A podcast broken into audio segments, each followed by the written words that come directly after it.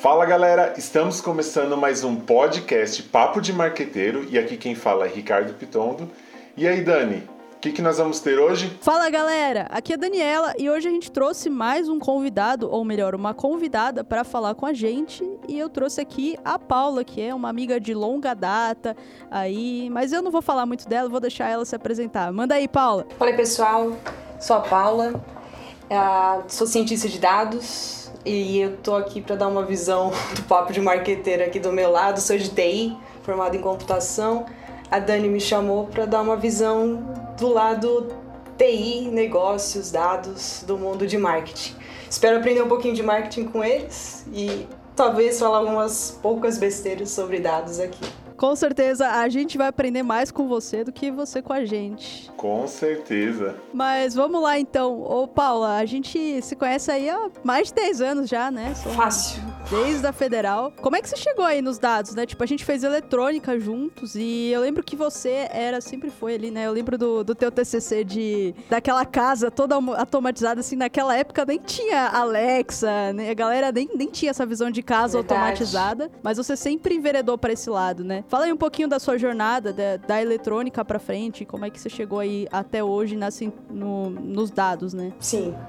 Putz, começou ali, para falar a verdade, a, a minha paixão por tecnologia. Acho que antes de eu entrar na federal, eu tinha uma visão do tipo, ah, eu queria ser engenheira civil porque gosto de arquitetura, gosto de prédio, esse tipo de coisa, sabe? Uns motivos bem superficiais, mas eu era muito nova, né? Uh, só que quando eu entrei em eletrônica, acho que na primeira aula que a gente teve um lab, era para montar um circuitinho com resistor e LED. Putz, quando eu olhei aqueles componentes, me veio um estalo, assim, um flashback de quando eu era criança e eu amava desmontar teclado, desmontar mouse e via aquele circuito sem entender o que era. E aí eu me dei conta que eletrônica era entender o que estava acontecendo ali por trás. Nossa, a partir daquele momento eu falei, cara, é isso.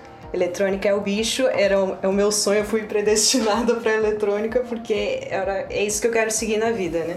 E me apaixonei, me amarrei pelo curso, enfim, teve, você sabe, né, Dani? Teve matérias mais difíceis de suportar do que outras ali, mas. Com certeza. Cara, gostei, me amarrei muito. Acho que lá foi quando eu me dei conta falando que, putz, eu quero seguir carreira nisso aqui. Eu gosto de eletrônica, talvez engenharia seja o caminho mais correto. E o curioso daquela época é que eu odiei programação naquela época.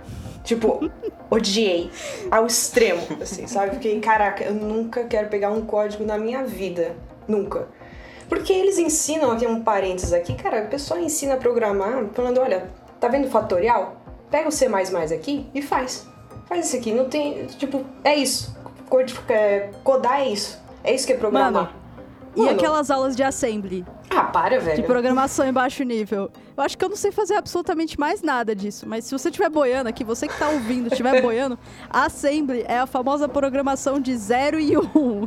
Ricardo levantou a mão, só para falar para os telespectadores. Eu tô boiando, mas. é porque eu me senti do lado do telespectador na boiada aqui, entendeu? Eu tô boiando um pouco. Assim, eu já falei isso pra Dani, eu já no ensino médio, lá em 2001, há um tempinho atrás, eu cheguei a fazer um pouquinho, peguei Delphi, não sei o que. Então, tô boiando, mas não muito, mas já tô boiando um pouco. Eu imaginava que eletrônica vocês não tinham esse tipo de, de matéria. Programação, vocês já pegavam? Foi. Sim, né, Acho que foi lá pro terceiro ano, né? A gente fez quatro anos pelo, pela forma que o técnico foi integrado ao ensino médio, né?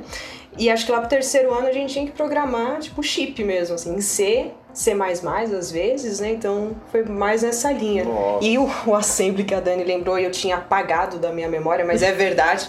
teve esse trauma também na minha bagagem acadêmica. Assombros do passado. Assombros do passado. Eu tinha esquecido, é, provavelmente eu ter pesadelo. É assombro. Caraca, Dani. Caraca. Não, mas é verdade. É, você vê que a eletrônica, a gente sai da eletrônica, mas ela não sai da gente. Jamais. Né? eu tô cheia de LED aqui. Mas o que você falou, o que o Rick falou é muito verdade, porque eu sou de família de programador e eu sempre odiei programar, né? E eu falei assim: ah, vou fazer eletrônica, porque eu vou mexer com hardware, né? Na minha cabeça eu não vou mexer com software.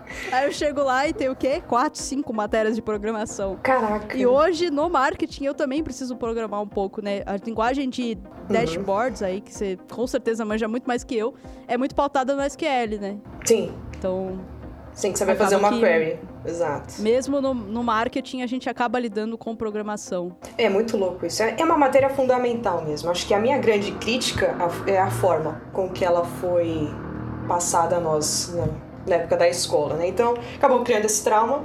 Mas aí no quarto ano, ali eu me vi numa situação que, putz, eu gosto muito de eletrônica, eu já tenho até uma bagagem interessante aqui do técnico, mas essa parte de programação me pega muito, né?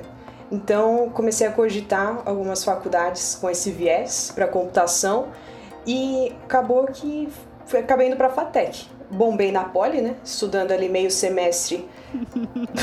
Notícia, não é suficiente, tá? Não dá para estudar ali meio semestre nas coxas para passar na Politécnica. Caso alguém seja nesse momento, não vai rolar, tá bom? Mas, perdão, mas não deu. e aí eu fui para a FATEC fazer análise e desenvolvimento de sistemas, né?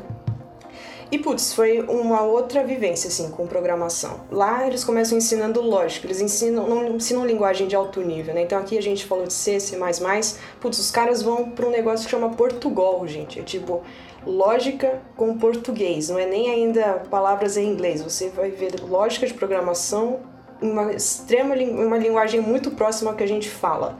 Então aí sim você começa a construir o raciocínio lógico e passa a fazer sentido, sabe? Então foi bom ter feito uma faculdade nessa linha para tirar um pouco esse meu viés negativo de programação é uma droga, é só fatorial, é só programa de matemática que não leva a nada, sabe? Então foi bem importante esse momento para mim. Aí, enfim, FATEC, né? Bacana, fiz as matérias lá, fui tranquila. Três anos de faculdade, gostei de ter feito uma faculdade rápida. Acho que vocês que fizeram FATEC queria ouvir de vocês também que vocês pensam ter feito uma faculdade, digamos, não convencional, né, por ser de tecnologia, assim, como é que é para vocês? Para mim eu gostei, sabe, do ser voltada ao mercado e rápida. Antes de a gente falar da Fatec, eu só queria fazer um comentário que na hora que você falou da Poli, eu lembrei de um comentário de um cara que estudou com a gente. Eu não vou falar o nome dele para não expor, mas ele tinha passado em todas as faculdades de engenharia e depois ele decidiu que ele não ia fazer engenharia, ele resolveu fazer medicina. E eu lembro que eu trombei ele no metrô uma vez, anos depois. E eu falei: "E aí, cara, como é que é aí tá diferente na engenharia, medicina? O que que você vê de diferença?" Aí ele falou assim: "Cara, a diferença é que na medicina eu não estudo que nem um retardado para tirar dois na prova." Caraca! Cara, aquilo ficou na minha memória. Eu rachei o bico quando ele falou, mas é verdade, né? A galera da engenharia, eu acho que às vezes é até um pouco, assim, minha visão do ensino, né? Acho que é um pouco até exagerado. Não sei o que vocês acham, mas acho que talvez não precisava ser nesse nível, assim, né? De exigência de todo mundo tirar notas ruins. É quase um padrão, né? é, se você pensar no nosso curso da FATEC, é, ele era novo em marketing, nem você falou. A, a faculdade é voltada para tecnologia e eles estão testando outros cursos que têm né? Até de certa forma alguma coisa ali que tem a ver, mas eles estão experimentando outros cursos. Então era um curso até novo, eu gostei da, da faculdade, mas algumas coisas acho que por até ser novo, talvez hoje o curso já esteja uhum. mais aplicando a prática, eu acho que faltou um pouco a desejar essa questão da aplicação na prática, que eu acho que a tecnologia já deve ter passado por esse, essa curva de aprendizagem, já deve, uhum. a curva já deve ser bem maior e, e, já, já deve conseguir aplicar muito mais coisas na prática. Mas, né, Dani, a tentativa deles era que a gente realmente já aprendesse e usasse na prática, mas eu senti um pouco de um gap, assim, mas eu gostei, acho que foi. A tentativa é essa, de já, tipo, ir aprendendo e fazendo. É, eu gostei bastante também. Eu acho que talvez, assim, o que eu melhoraria é ter um pouco mais de marketing digital. Acho que ele é muito marketing como um todo. Acho que é super importante você ter os conceitos do marketing tradicional. Mas ali, né, em 2015, o marketing digital estava começando a despontar mais forte no Brasil.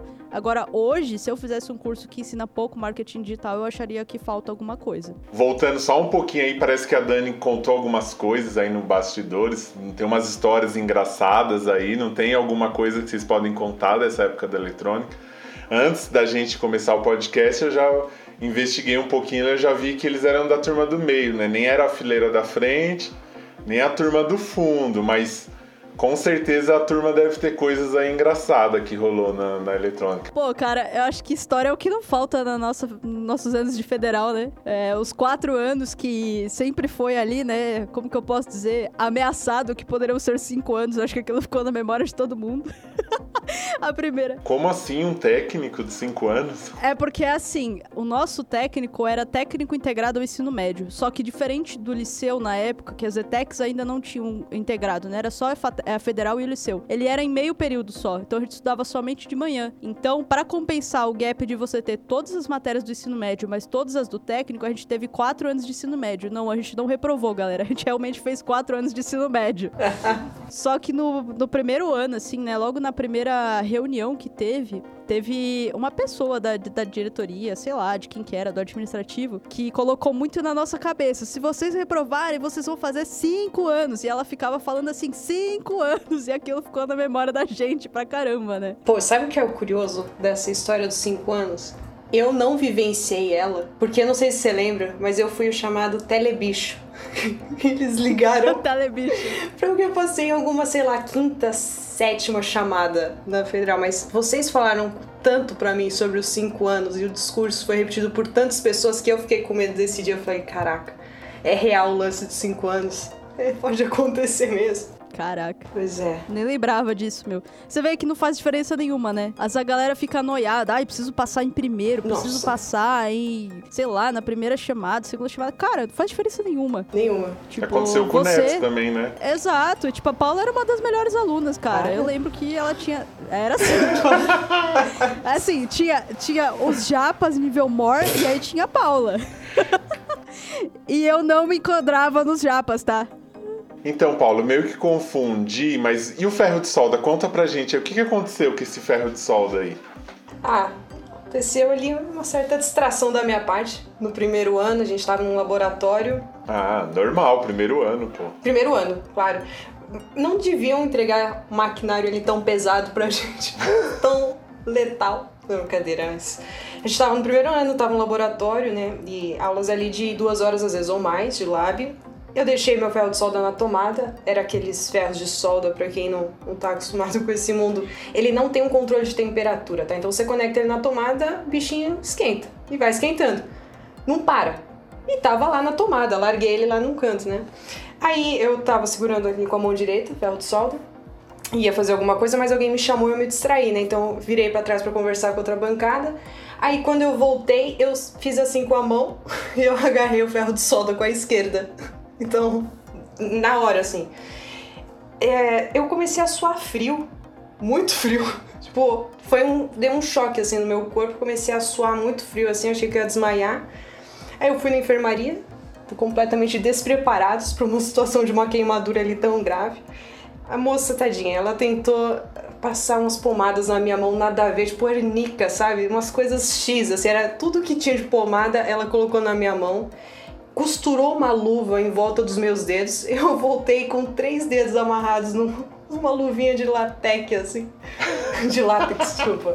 Uma luvinha de látex, assim, três dedinhos enfaixados e suando frio, assim, voltei pra aula. Foi, Cara, foi péssimo. Eu tô tentando lembrar aqui, eu lembro dessa história, mas eu não lembro. Isso foi uma prova de lab ou eu tô viajando? Essa não. Isso foi no dia a dia mesmo. A gente tava soldando na boa. Não tinha pressão da, de prova. Prova a pressão que eu me lembro, não sei se você lembra disso, mas a gente tinha prova prática com, uh, com equipamentos, né? E para complicar mais, né, a gente já ficava nervoso de ter que fazer a montagem de um circuito e a medição, né?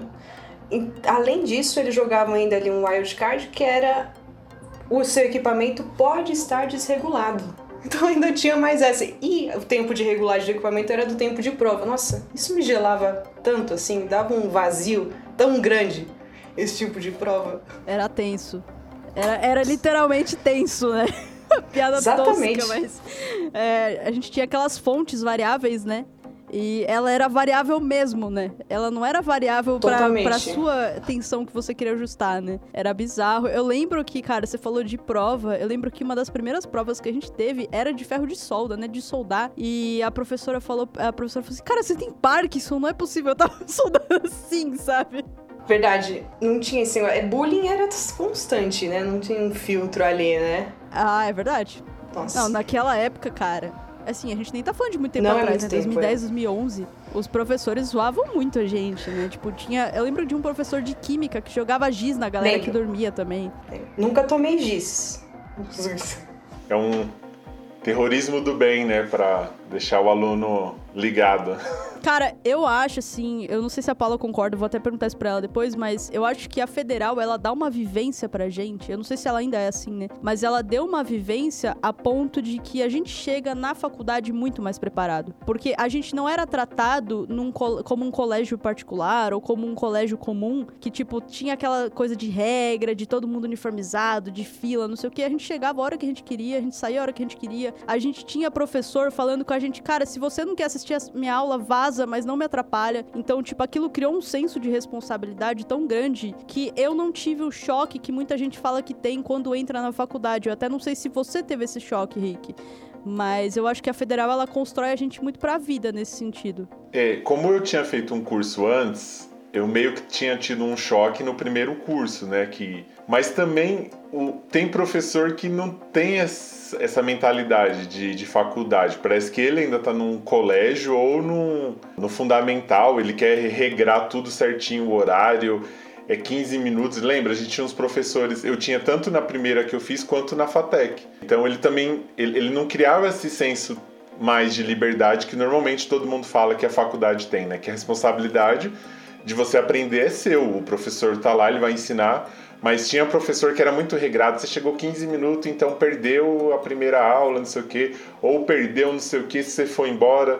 Mas alguns professores realmente traziam essa responsabilidade, cara. Assuma, assume sua falta, não veio, assume eu tô aqui, ensinei, aprendeu, é você que tem que aprender, não sou eu, eu já tô aqui, eu já aprendi, né? Então essa, esse jogo você já tinha então desde o ensino médio já. Sim, eu concordo. Tipo, a responsabilidade do aprendizado é seu. Eu tô aqui, eu já sei, eu tô. Exato. Você que veio para aprender. Você tem que crescer, assim, a gente tá nesse nível. Ou é. você joga nesse nível também, ou essa escola não é para você. Você ah, não deve legal. continuar. Eu concordo muito com o que vocês estão falando, assim, é. Foi, eu senti o mesmo. Tanto que já me aproveitei dessa liberdade. Acho que eu e Dani já nos aproveitamos dessa liberdade juntos quando a gente um dia saiu de uma, sei lá, de um, se era fim de educação física ou de alguma aula para ir no centro, na Santa Ifigênia, comprar componentes, assim, e voltar depois pra escola. Tipo, tranquilo fazer isso. Isso era pra uma boa causa, porque era pra uma matéria, mas eu tenho quase certeza que eu já quitei pra ir no cinema.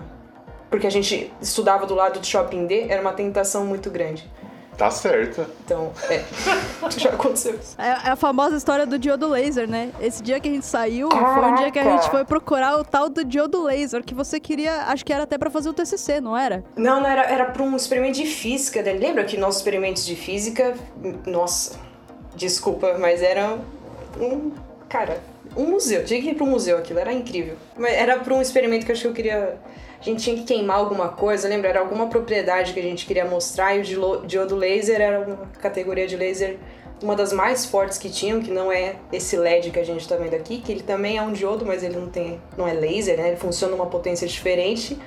E a gente queria esse específico e a gente bateu tipo, de porta em porta na Santa Ifigênia, subindo uns prédios que me arrependo muito, assim, ter entrado. Verdade. Pô, que rolê errado, assim, em todos os sentidos. Não, e você falou que rolê errado e falou física. Que rolê errado era a nossa nota tá atrelada a um torneio de peão. Verdade. Conta aí, Paulo. Você foi muito melhor que eu, cara. Eu fui eliminada logo no começo. Cara, acho que eu cheguei ali pra, pras quartas de finais no peão. Nossa, eu, eu nunca tinha brincado de peão na vida, né? Eu aprendi peão para fazer a matéria, então a gente às vezes saía das aulas e ficava ali no pátio tentando. Nossa, acho que a primeira vez que eu dei um peão eu quase chorei, assim, porque é uma emoção à parte. E vai, sei lá, na, em que loja do centro para comprar peão de madeira, sabe? Umas coisas muito aleatórias. Ou oh, meu pino saiu, você pode me emprestar o seu? Nossa, você tá usando esse barbante? Bacana, hein? Você pode me cortar um pedaço? Gente, tipo, esse papo você não espera ter na tua escola no meio da matéria, sabe? Então, foi bem ímpar, né, Dani? Que esse quebra. Com certeza. Nossa, mas é legal esse tipo de quebra, assim. É, o professor Ainda mais um era curso bem Cats. Como eletrônica, né? Que é totalmente formal, totalmente... Você Sim. dá esse quebra, assim... É, eu acho que a federal ela tinha muito disso, né? A gente tinha física na prática, a gente tinha duas matérias de físicas por falta de uma. Isso. Mas vou sair um pouquinho aqui do, do gancho federal, senão a gente vai fazer um episódio inteiro só de federal. Incrível. E eu tô ligada que você falou que não foi pra Poli, mas depois você fez mestrado na USP, né, Paula? Sim, estamos terminando. Tô terminando, acho que em novembro agora, eu devo defender. Mas é, ciência da computação, né? Quis continuar. eu falei que, putz, é uma área que eu gosto muito, gente, de verdade. Assim, acho que depois que eu perdi o trauma ali da computação, de, da programação lá na federal, depois que eu entendi mesmo, acho que o potencial e percebi que, putz, não, isso aqui vale a pena mesmo ser estudado e tem muita teoria bacana por trás, aí eu quis me aprofundar mais nisso mesmo. Acho que eu me dei conta de que mestrado é uma coisa relevante quando eu estava no último ano ali da FATEC e me apaixonei por aprendizado de máquina, assim. Me apaixonei no sentido de, não que eu já entrei codificando, sabe? Mas o ouvir falar sobre me interessava muito. Comecei a ler o que que era, sabe? Não tinha ainda uma fonte específica, não li artigo, não tinha ainda esse esse viés teórico, era só querendo entender um pouco mais o porquê todo mundo fala sobre isso, o que que é, etc. Aí eu falei, beleza, existe aprendizado de máquina. Como é que eu faço para estar nesse meio? Quem trabalha com isso? Aí eu vi que era a carreira de ciência de dados, né? falei, putz, é isso, quero ser cientista de dados. Aquele momento foi onde eu falei, é, é isso que eu quero para minha vida. Como eu chego lá? Aí me vi com uma formação muito para é, sistemas, então muito para analista de sistemas, analista de requisitos. Percebi que eu tinha um gap grande ali na minha formação e me propus o seguinte: olha, ou eu sou efetivada aqui na empresa que eu tô, ou eu vou fazer um mestrado, né? Eu não fui efetivada e passei no mestrado. Eu falei: é isso, é esse o caminho que eu vou seguir aí. E, nossa, um aprendizado tremendo, assim, sabe? É, é muito pela convivência com as outras pessoas, sabe? Às vezes o pessoal coloca muito peso nas matérias do mestrado, cara, elas têm o seu valor, mas é, você aprende muito convivendo no laboratório, puxando coisas por sua conta mesmo, projetos paralelos, assim. Acho que é mais a troca com as pessoas do que a formalidade ali, sabe? E deixa eu te perguntar aqui, me deu uma curiosidade. Você acha que realidade Brasil, a aprendizagem de máquina, é uma realidade ou ainda é um futuro longe, bem longe, ou já, já, já se considera uma realidade já no Brasil, a aprendizagem de máquina? Em termos, só delimitando o escopo, em termos acadêmicos, você diz, ou, por exemplo, as empresas usando, assim, nessa... As empresas usando. Ah, não, comercial já, já tá há muito tempo, assim. É uma realidade, é. com certeza. E todo mundo vai vender como inteligência artificial, né? E quando vendem de inteligência artificial, colocam um cérebro ali todo conectado com os neurônios meio digitais, né?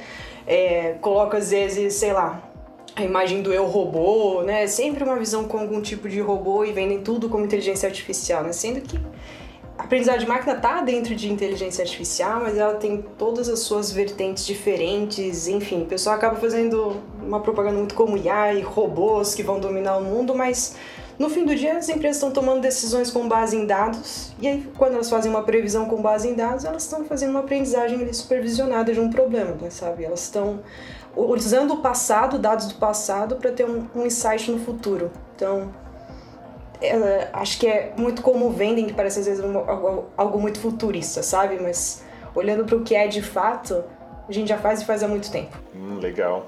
E acadêmico, que você falou que dava para dividir aí o escopo entre o escopo acadêmico é que acho que é muito o que a Dani comentou de o que, que eu mudaria assim da formação. Eu acho que às vezes a gente fica muito fechadinho como uma matéria, aprendizado de máquina, sendo que a gente poderia explorar um pouco mais projetos, fazer alguma coisa mais hands-on, sabe? Ter teoria e ter prática também. Então, é, é muito grande a área, sabe? Acho que às vezes a gente passa muito por cima, assim, uma visão muito ainda de livro das coisas que poderia ser reformulado, sabe? Acho que um grande exemplo que eu tenho acadêmico sobre isso são os cursos de Stanford, por exemplo.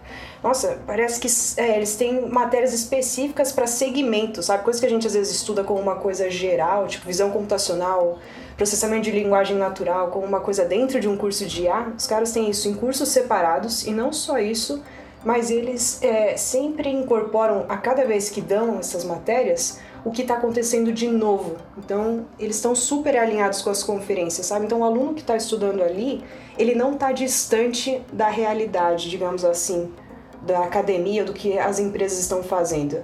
Então, eles tentam diminuir ao máximo esse gap em algumas matérias e eu acho eu sinto falta disso no Brasil. Boa. E você comentou aí de Stanford, você comentou da diferença Brasil e exterior, e eu tô ligada que você participou aí de alguns eventos, hackathons e algumas coisas. Eu sei que você passou uns dias no MIT, é isso? Conta aí, o que, que você acha da diferença entre Brasil e exterior? O que, que você viu de diferença? O que, que você acha que poderia mudar? Ou, enfim, como que foi essa experiência? Foi ímpar, assim. Foi uma realização de um sonho. É, foi um curso de verão que eu fiz lá no MIT, ele era um curso de robótica cognitiva. É, só para quem não conhece o termo robótica cognitiva, o que, que é? Então, é uma robótica que ela parte do pressuposto que a, o controle do robô, ou seja, comandos de baixo nível, eles já estão resolvidos. Então, eu posso pensar no meu robô tomando decisões é, alto nível. Alto nível no sentido de robô tem que ir numa sala A e limpar aquela sala, sabe? Não, não me importa ali quais comandos eu dei de potência para os motores isso está resolvido. Eu tô só dando comandos ali hierárquicos de alto nível para ele, olha, faça isso, faça aquilo, sabe? Então a parte robótica cognitiva ela tá mais preocupada nesse alto nível. E, cara, foi surreal, assim, tá lá. Porque eu sou nerd, né? Vamos ser nerd honestos somos. aqui. Qual que é o meu perfil? nerd somos. Nerd somos. E estar lá foi incrível, assim, sabe? Eu sei lá, é, é a minha Disney, né? Foi a minha ida à Disney foi estar no MIT, assim, as pessoas do mundo todo ali, muito envolvidas em robótica. Eu acabei não seguindo essa linha na minha pesquisa, mas estar lá e vivenciar essas aulas, participar de todo o movimento, cara, tem seu valor, assim, sabe? Sinto que agregou bastante. Ah, eu tive, acho que até não tive contato com o pessoal até hoje, assim, é legal como você acaba criando conexões inesperadas nos lugares, né? Networking eu acho que é muito chave com certeza. Para tentar dar uma facilitada, você falou sobre a programação de baixo nível e de alto nível, mais ou menos isso que você falou, né, da robótica, que é a o, o de baixo seria todos os comandos, tipo o, mexer o dedo, andar, o robô, essa parte que é como se fosse mais básica e a de alto nível é ele processar decisões. Então, faço isso ou faço aquilo? É, a parte de tarefas. Então, ele entender a, nível conceitual mesmo, quais tarefas ele tem que fazer ali e como ele deve melhor ordenar essas tarefas. Né? Então, fazer ali um planejamento da sua rota. Ah, seria no sentido então, de planejamento. Que faz mais sentido, ah, né? entendi. Sim, estilo de planejamento, exato. Que uma vez eu e a Dani pensou falando assim, se a inteligência chegar num tal ponto que o robô comece a questionar os comandos que ele recebe. Não é, não é nesse, nesse, nível ainda, ainda né? É só dele planejar o que já foi para ele fazer, né? Isso, né? planejar a rota, exato. Legal. Não, e até comentando isso daí, eu fiz uma pós em Big Data, né, na SPM, mas ela é muito mais focada na parte de tomada de decisão de mercado do que na parte técnica que você é especialista. Uhum. Mas uma coisa que a gente sabe, né, que muito se fala no mercado de inteligência, de, enfim, de tecnologia, é que a gente hoje em dia tem inteligência que a gente chama de inteligência artificial fraca, né? Que elas são muito especialistas em alguma área, né? Então você tem a Alexa que faz uma coisa, você tem a inteligência X que faz outra coisa. E eles falam que num futuro é, você tem a tendência a ter inteligências artificiais mais generalistas, que tomem mais decisões. Então, queria a palavra do lado de quem tá aí no mercado de fato. O que, que você acha disso? Se faz sentido, se não faz? Putz, é uma boa pergunta essa. Ah, eu acho que tem muitos trabalhos indo para a linha desse IA mais generalista, né? Eu acho que ela faz, ele faz muito sentido, né? O que eu sempre fico com o pé atrás é o hype agregado a esses termos, sabe? Porque às vezes generalista para quem tá do lado técnico significa uma coisa e generalista do lado consumidor pode significar completamente uma outra coisa, sabe? Por exemplo, até se a gente analisasse às vezes a Alexa, ela faz uma coisa só do lado às vezes do consumidor, mas para quem está desenvolvendo ali por trás, tem várias coisas acontecendo, sabe? Então, parte de processamento de linguagem natural com certeza vai ter algumas outras vertentes ali acontecendo, sabe? Ela tem que, ela tem que saber interpretar a tua fala corretamente, ela tem um sistema ali de, digamos, perguntas e respostas que ela está programada para responder. Outra parte dela, ela está pensando no que, que é similar ao que, à base de conhecimentos dela, sabe? Então, se a gente às vezes olhar para o produto em si, ele é, às vezes acaba sendo muito generalista em termos de técnica, sabe? Mas o lado consumidor, ele é um produto de um nicho apenas. Uhum. Então, é, é, é uma pergunta complicada por isso, sabe? Acho que depende muito de como a gente está observando. O que eu vejo, acho que da IA, assim, que eles estão querendo evoluir muito para esse lado é desmistificar certas coisas. Desmistificar até para quem ah, programa né? esses sistemas inteligentes, digamos assim. Então, a, a linha de Explainable AI é uma linha que cresce muito, sabe? Tem, eles consideram às vezes alguns modelos que a gente desenvolve como modelos de caixa preta, ou seja, eu tenho essa tomada de decisão, eu sei que ela está correta, mas eu não sei por que ela está correta. E dependendo de onde esse sistema é implantado, por exemplo, vai uh, para o governo americano, para o exército, eu tenho que saber o porquê a minha IA tomou aquela decisão, sabe? Eu não posso tomar aquilo como verdade e é isso aí. Não, eu preciso entender qual que é o racional ali por trás. Então, essa linha de entender o por trás do algoritmo, por trás do algoritmo de aprendizado, quais dados levaram a qual decisão, etc. Essa linha de explainable AI acho que é uma coisa que vai crescer muito, pensando em futuro, assim. Então, eu sinto que é um passo antes de ser generalista. Você não pode ser generalista sem entender tudo que está acontecendo ali, sabe? Digamos assim. Dentro dessa programação, vocês na parte de ciência se utiliza muito de ela é só parte técnica no sentido das linguagens de programação ou existe uma, uma relação com comportamento humano ou experiências que se baseiam ali do, é, do humano junto com, com a ciência da linguagem, do dados ou até já vi algumas pesquisas que colocam aqueles eletrodos na cabeça para poder tentar isso é uma outra área, não tem a ver com a ciência de dados, isso mistura o que eu estou perguntando, por exemplo, se a pessoa tentar entender o cérebro. Já é neurologia, já não tem nada a ver com a ciência de dados no sentido de programação. É isso? É uma confusão? Tem, tem essa outra linha mesmo, a parte de eletrodos, assim, digamos que é a neurociência computacional da coisa, ou até para um lado da robótica, né, pensando ali em, em biorrobótica, de como talvez a gente possa recuperar um membro fazendo o mapeamento dos neurônios, né? Então, ali é, é quase, digamos assim, a parte elétrica de como a gente poderia entender e estimular certos neurônios para recuperar algumas funções de neurônios. Então, eu vejo muito mais como uma parte biológica de neurônios ali acontecendo, misturado com engenharia. Ah, tá. E que não tem tanto a ver com a área que você está estudando, né? Ah, sim. A área que eu tenho a ver, se a gente parar pensar, ela é estatística. é, ah, tá. É muito processado de estatística, assim, sabe? Então, ah, de manipular dados. Então, pensando só em categorizações de alto nível, a gente teria dados estruturados, que é o seu Excel, que são as suas tabelas, né? Então, ali a gente tem uma relação colunar das coisas, né? Ele tem linhas, tem os colunas e eu tenho uma divisão clara de como o meu dado se encaixa em cada uma das células ali, né? E tem o dado não estruturado, que é, por exemplo, a voz, o, o vídeo, enfim, grafos, também é uma coisa não estruturada. Então, sistemas de recomendação entram nesses tipos de dados que a gente não tem uma estrutura tabular, né? Que a gente pode extrair características desses dados e talvez transformar ele numa planilha, em, não uma planilha especificamente, mas em outro tipo de dado que a gente consiga processar com um vetor. Com uma estrutura. Acho que deu para entender, Como estrutura. sim.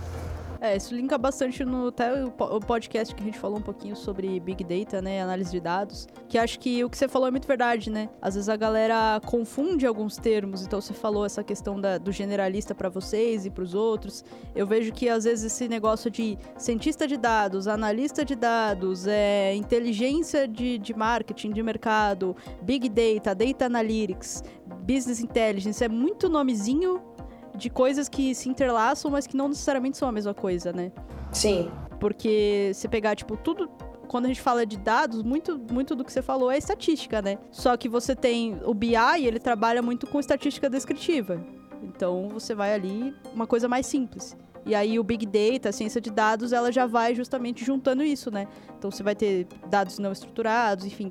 Você entra nesse, nesse meio aí, certo? Sim, Sim, é, que acaba tendo tanta sinergia entre as áreas que gera muita confusão mesmo, sabe? Mas é, às vezes até é complicado para algumas empresas. Para quem está procurando emprego, eu acho que é, é difícil permear esse meio, porque às vezes o que a galera chama de BI numa descrição da vaga, às vezes você vai ver, ele quer tipo um cientista de dados full stack, sabe? Que ele vai desde a coleta dos dados e correção desses dados até o deploy desse modelo numa nuvem, sabe? Então é, é complicado ainda. É, é nova área e não é ao mesmo tempo, né? Mas é uma área em crescimento. Então acho que muitas áreas ainda estão, muitas empresas, desculpa, estão aprendendo a como se organizar, colocando nas respectivas caixinhas, sabe?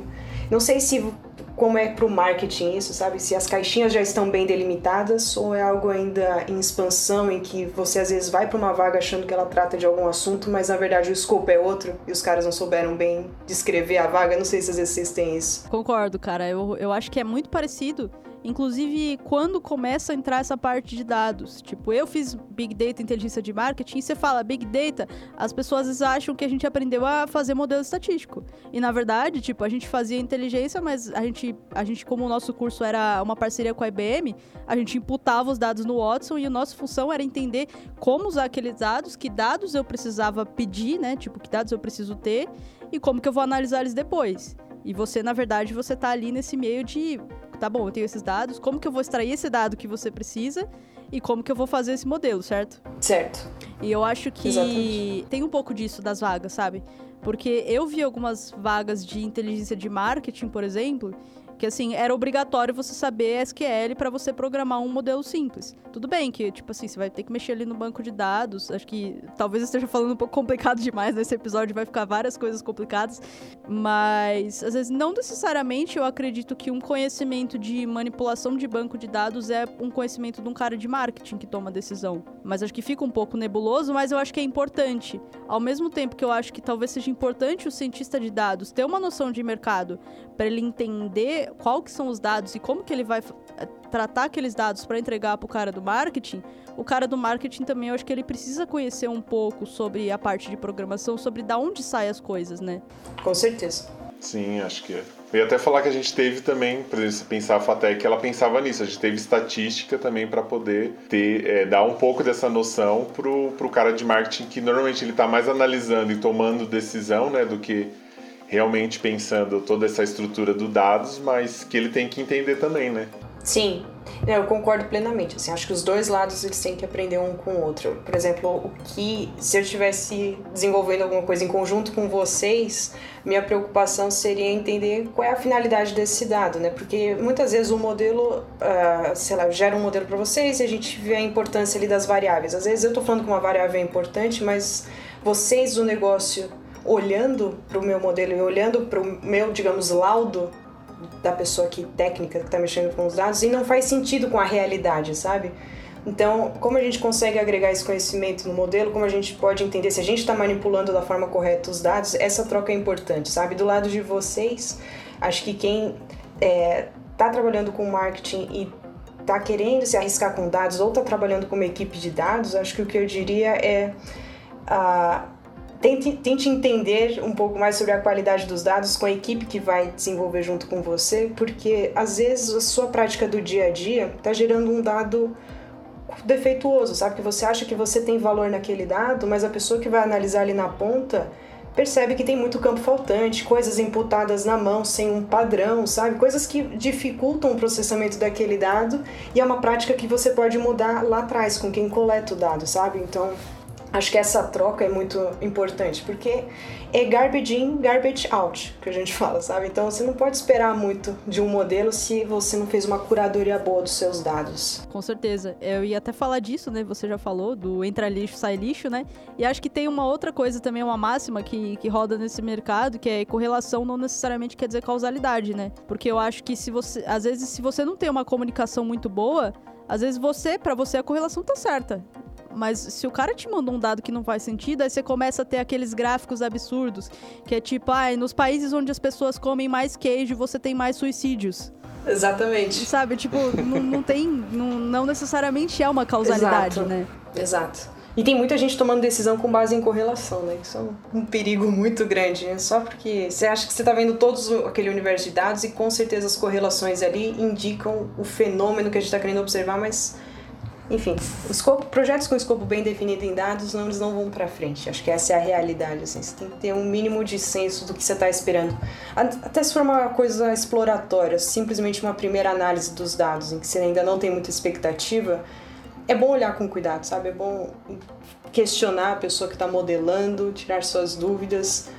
Parece uma primeira etapa boba, mas ela é muito importante, assim. Como está o mercado de, de ciência dos dados? Como para quem tá curtindo aí o papo, tá interessado, tá, tá vendo que.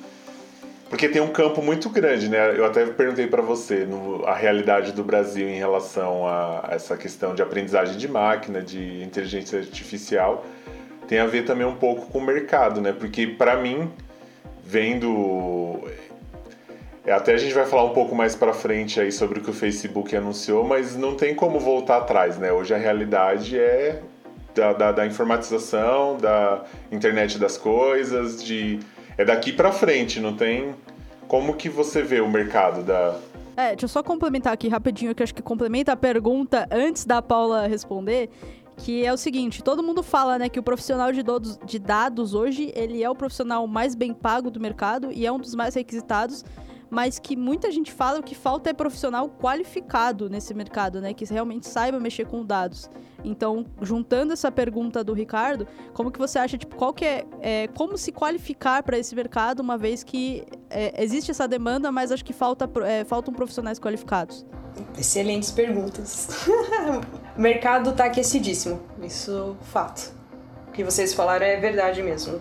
Ele acaba se tornando aquecido ali por duas pontas, né? Uma são as empresas falando, putz, a gente tem dado aqui, tem estão querendo comprar nossas bases, ou seja, tem gente que vê valor no meu dado. Eu quero ver valor no meu dado também. Como é que eu faço para ter isso? Então, começa a pensar em montar equipes de analytics, então a gente tem um lado da empresa e a gente acaba tendo o lado de paga bem. Então, para quem está olhando de fora, opa, também quero fazer parte desse bonde, né?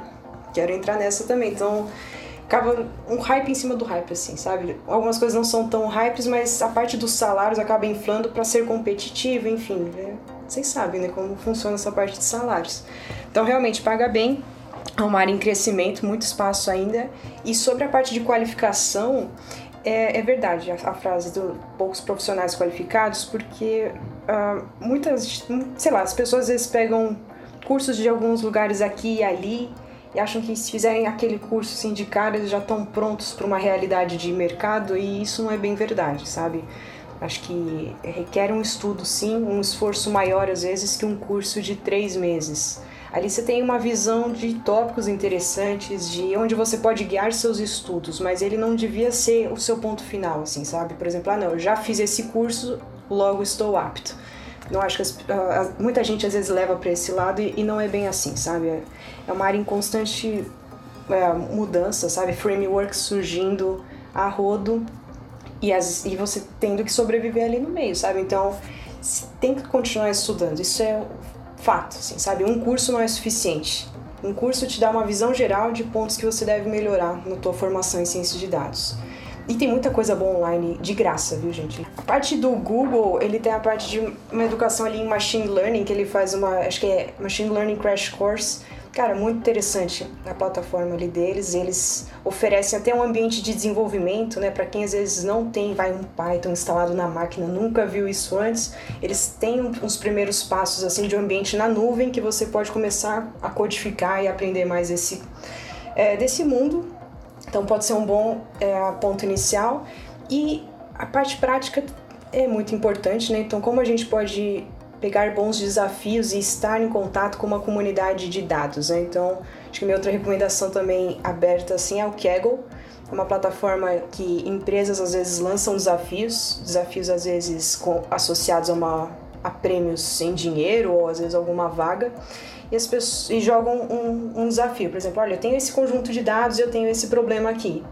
Por três semanas tentem resolver esse problema e aí a comunidade vai trocando experiências, sabe? Eles deixam alguns códigos públicos ali, então é, é uma competição, mas dá para aprender muito. Acho que para quem está começando, a minha dica é a, queira aprender com o código dos outros, sabe? Com outros cases, é, como as pessoas resolveu, qual é a linha de raciocínio dela quando ela pega um problema de ciência de dados, eu acho que isso agrega muito. Para quem ainda não tem a vivência do dia a dia, pegar problemas já resolvidos por outros e entender o racional, eu acho que é essencial, assim para adquirir experiência. Show. E você acha, tipo assim, qual que é o primeiro passo? Porque, por exemplo, é, eu, há um tempo atrás, eu queria trabalhar com produção musical, com music business, e basicamente, assim, existia uma faculdade de produção musical, mas não tem um caminho natural, né? Você acaba cursando uma outra coisa para depois buscar uma especialização. E eu vejo que hoje o, a, a, parte de dados ela é um pouco assim, né? Porque você vê, tem um cara que veio da engenharia, tem um que veio da computação, tem um que veio do marketing, tem um que veio não sei o quê. Você acha assim, qual que seria o primeiro passo? Pra, tipo, que área que eu corro antes de me especializar em dados? Ou enfim, como que você acha que seria o caminho natural para se tornar um profissional de dados, se, se alguém que estiver ouvindo aqui tiver interesse em seguir essa área? Eu acho que é muito legal esse ponto que você falou, Dani, das diversas formações, porque é uma realidade. A área de dados, em termos de formação, é muito democrática. porque não tem uma formação específica, assim, sabe? Não tem uma bala de prata em formação falando, putz, essa faculdade ela vai seguir essa linha e você já vai sair para o meio profissional em outro patamar que seus colegas que tiveram outras formações e aprenderam por conta, sabe? Eu acho que ela é, ela é super democrática nesse ponto. Então, é, qualquer um pode começar, sei lá, pegando o que eu falei do outro ponto e trilhando esse caminho, sabe? Entendendo como, como limpar seus dados, é, como é o pré-processamento correto, quais são os modelos, em que situações a gente deve usar um ou outro, como tirar conclusões corretas dos seus modelos e, enfim, a parte de interpretação é muito importante dos seus resultados. E pensando em alguém que está, sei lá, no ensino médio, que nem a gente voltou nas nossas histórias ali de 2010, quem está nessa situação no momento, é, digamos que computação, estatística, né? Matemática, lá, um viés talvez. mais de exatas, matemática, sim, com certeza, para esse para esse viés, talvez, sabe? Se fosse para escolher uma formação, mas de novo, super democrática a área. Pra alguém que fez humanas, quiser entrar em dados, é uma questão de esforço. É, eu ia comentar isso. Quanto ele tá disposto. Eu acho que, por exemplo, a gente como marketing, eu, eu sou bem ligada né, em dados, eu não, não faço a parte da programação, mas eu sou bem ligada. Eu acho que tem muita relação. Às vezes até alguém que faça próprio marketing ou administração porque eu acho que essa visão de negócio é muito importante, né? Sim, demais. E eu acho que seria. É, é muito que a gente falou desse intercâmbio, né? Acho que se você vem de uma coisa tipo estatística, de matemática, seria interessante você ter algum complemento em mercado. E se você tem alguma coisa de. Se você vem do mercado, você fazer alguma coisa nessa área das exatas, né? Com certeza.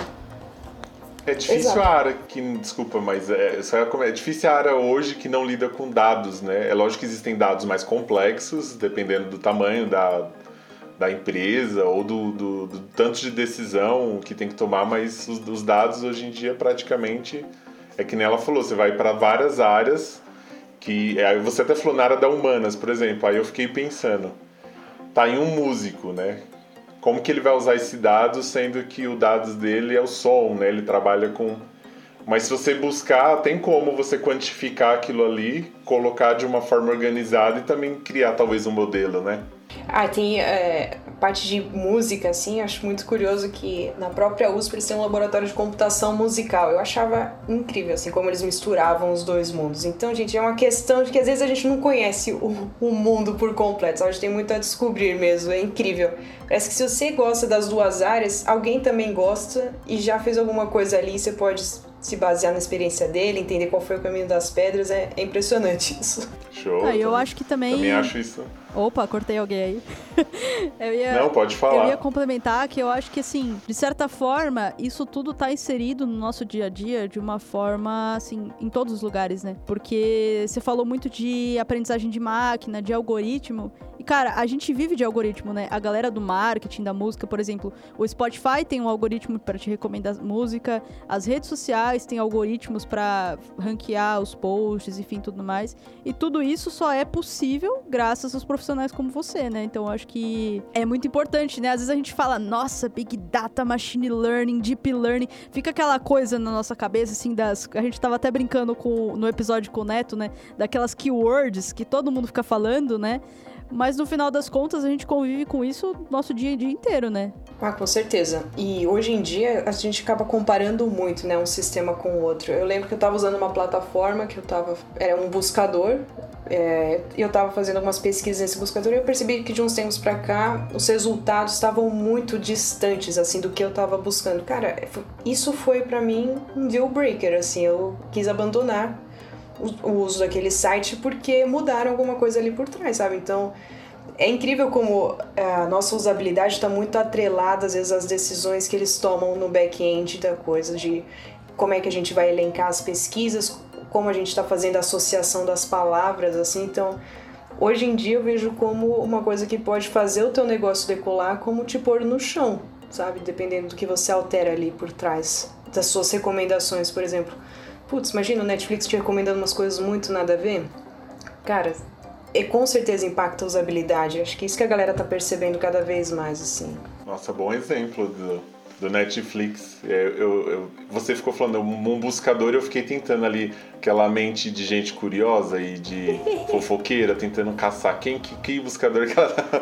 Aí você já logo jogou o Netflix e, e o Netflix às vezes acontece isso. Tipo assim, você assiste algumas séries Eu não sei se talvez é por sugestão para falar, meu, não assiste só isso, assiste alguma outra coisa, mas às vezes ele te sugere uma coisa tipo X que não, não tá nas coisas que você já assistiu, não tá na que.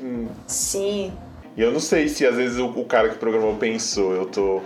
Vamos fazer o cara assistir coisas diferentes do que ele assiste direto, ou porque de repente ele foi um erro, como você falou, pensou alguma associação que não deu um resultado que talvez. Porque isso realmente é, afetar a usabilidade daquele, daquele aplicativo ou do que a pessoa estiver usando e o dado que foi a fonte ali, né? Do, alguém ali que mexia com dados que fez a, aquilo acontecer na prática. Mudou alguma coisa ali. E, e, outra coisa, uma pergunta que eu tava aqui já desde quando a Dani falou ela é fera da parte de dados, aí eu tenho uma curiosidade da questão da teoria quântica. Você já viu alguma coisa sobre isso isso está muito distante hoje do que você já estudou?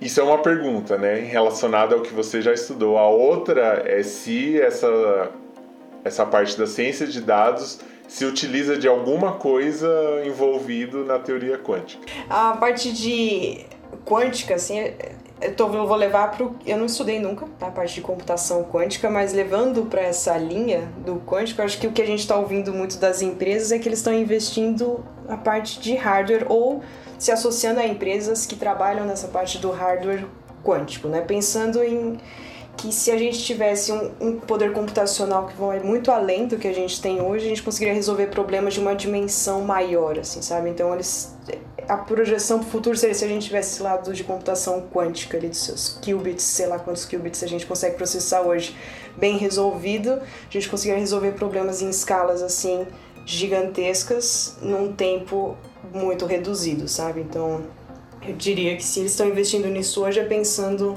nesse tipo de problema no futuro, assim. Legal. É, talvez, não sei, não vou especular aqui também, mas talvez isso daí ajudaria porque hoje em dia a gente gera cada vez mais dados, né? Então, talvez você consegue processar eles de uma forma mais rápida, né, com computadores quânticos, porque tem até um estudo, acho que é da IBM, que fala, que, não sei se é da IBM, tá? Posso estar falando besteira, mas tem um estudo que diz que 50% dos dados do mundo foram gerados nos últimos dois anos, né? Então, cara, se a gente está gerando dados numa velocidade tão grande assim, vai chegar uma hora que o nosso computador normal não vai conseguir processar, né? É meio absurdo mesmo, é verdade.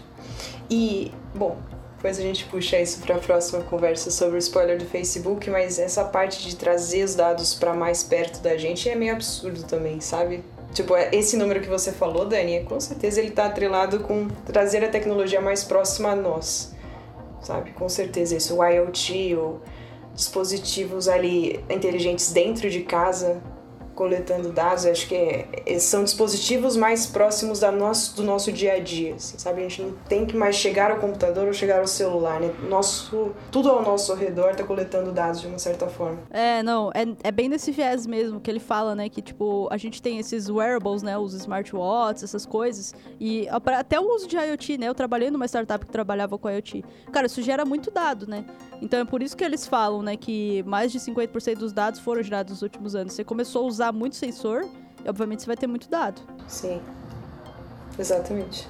Mas queria voltar aqui, né, para um, um assunto menos nerd, que vou, vou, tentar puxar um pouquinho pro lado do marketing. Antes de falar do Facebook, é, você fala, faz muito essa questão de aprendizagem de máquina, algoritmo e tudo mais. Você falou de algoritmo. E, cara, a gente do marketing a coisa que a gente mais ouve é as pessoas culpando o algoritmo. Uhum. O, o, conteúdo dela não entrega é culpa do algoritmo, não sei o que lá é culpa do algoritmo, então eu queria ouvir o lado do algoritmo. Entendi. Esse porta-voz, então, do, de Prazer, códigos, né? algoritmo. Prazer, algoritmo.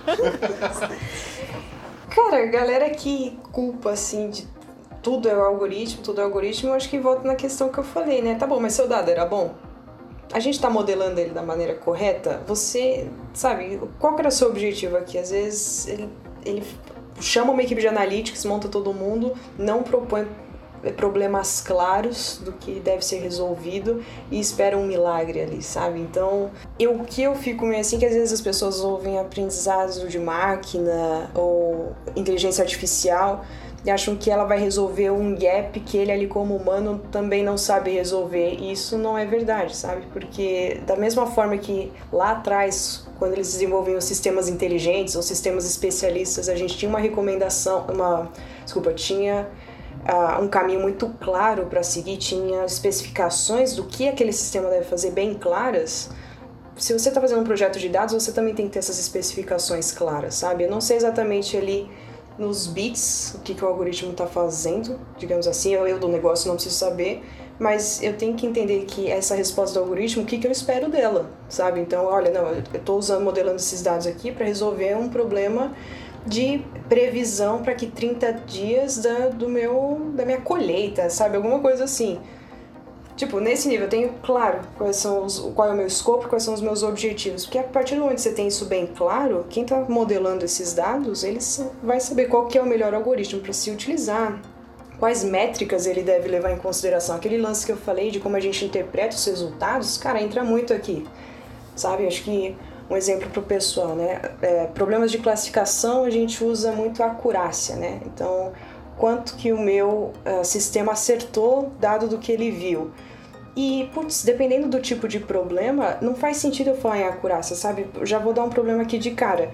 É, a gente está fazendo um estudo, vai de pessoas que tiveram câncer, por exemplo, quando expostas a um certo produto no futuro. Se a gente olhar para toda essa população, quem teve câncer é um evento raro para toda essa população. Então, se eu modelar esse problema aqui como todo mundo tem a mesma probabilidade de ter câncer nesse meio aqui, tá errado, sabe? Tipo, eu tô olhando para a acurácia, ela provavelmente vai falar que a pessoa não tem câncer porque ela viu mais dados de quem não tinha câncer e vai perder o evento raro, sabe? Então, eu acabei de falar que o meu modelo é bom, porque ele vai provavelmente, vai sempre, na maior parte dos casos, ele vai estar tá certo, né? Só chutando que a pessoa não teve câncer, ele vai estar tá correto sendo que na verdade ali eu deixei de modelar corretamente um evento raro. Eu usei uma métrica que não leva em consideração se o evento é raro ou não, sabe?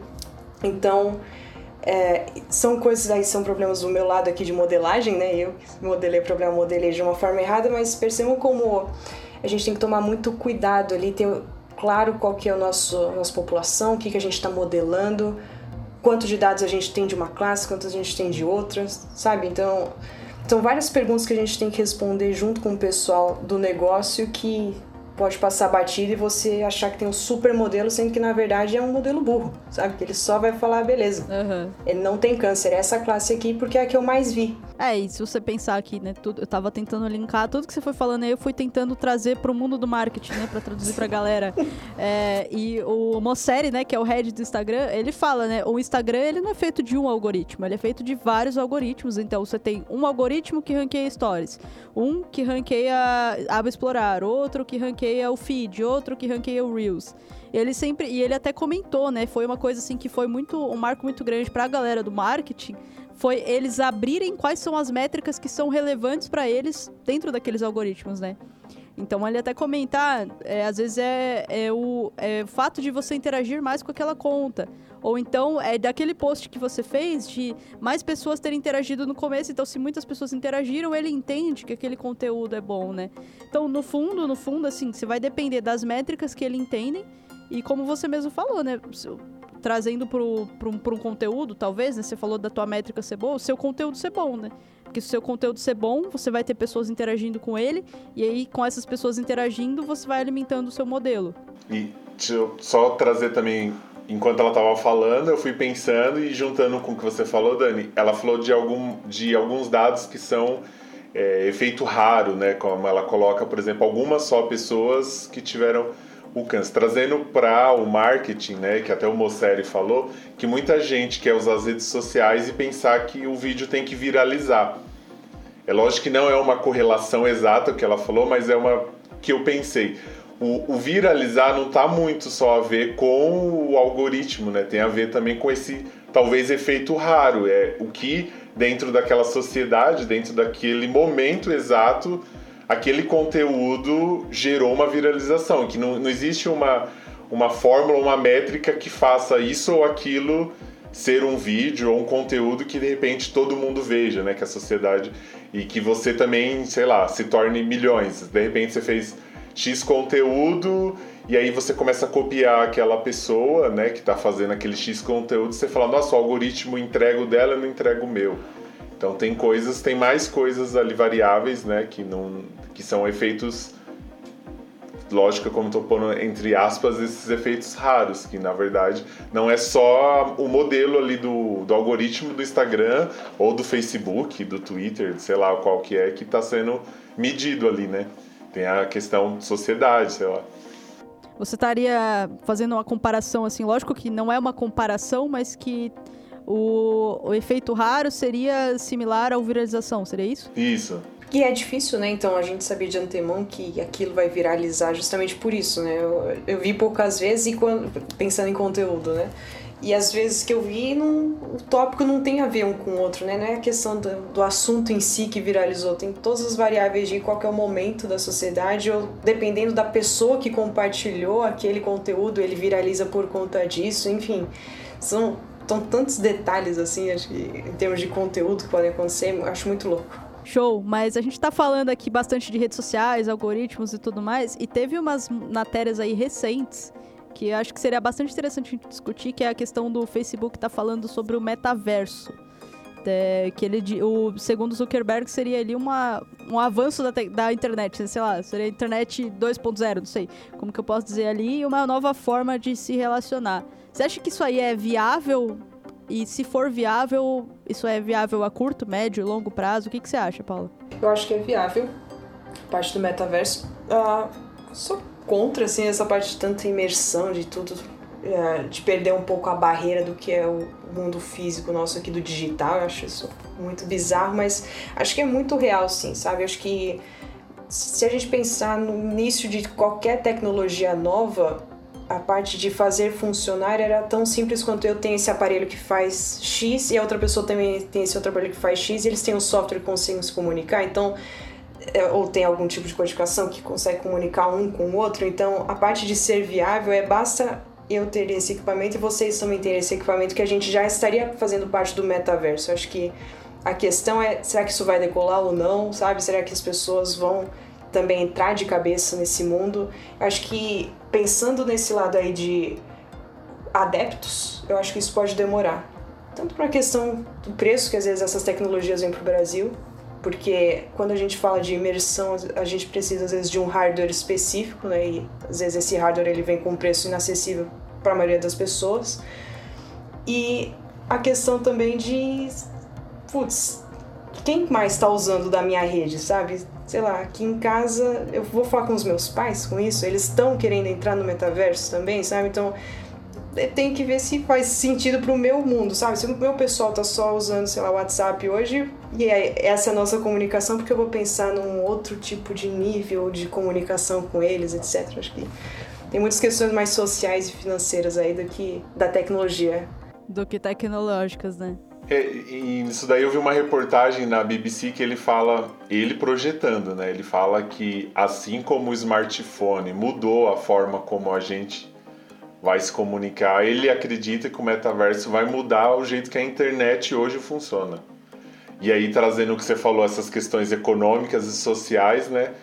Talvez, se ele chegar ao ponto que o smartphone hoje chegou, né? Que hoje você tem um smartphone que praticamente sei lá, ele não é robusto, mas ele já faz o que um smartphone de, sei lá, 8 mil, o de mil reais praticamente faz o que o de 8 mil faz, né?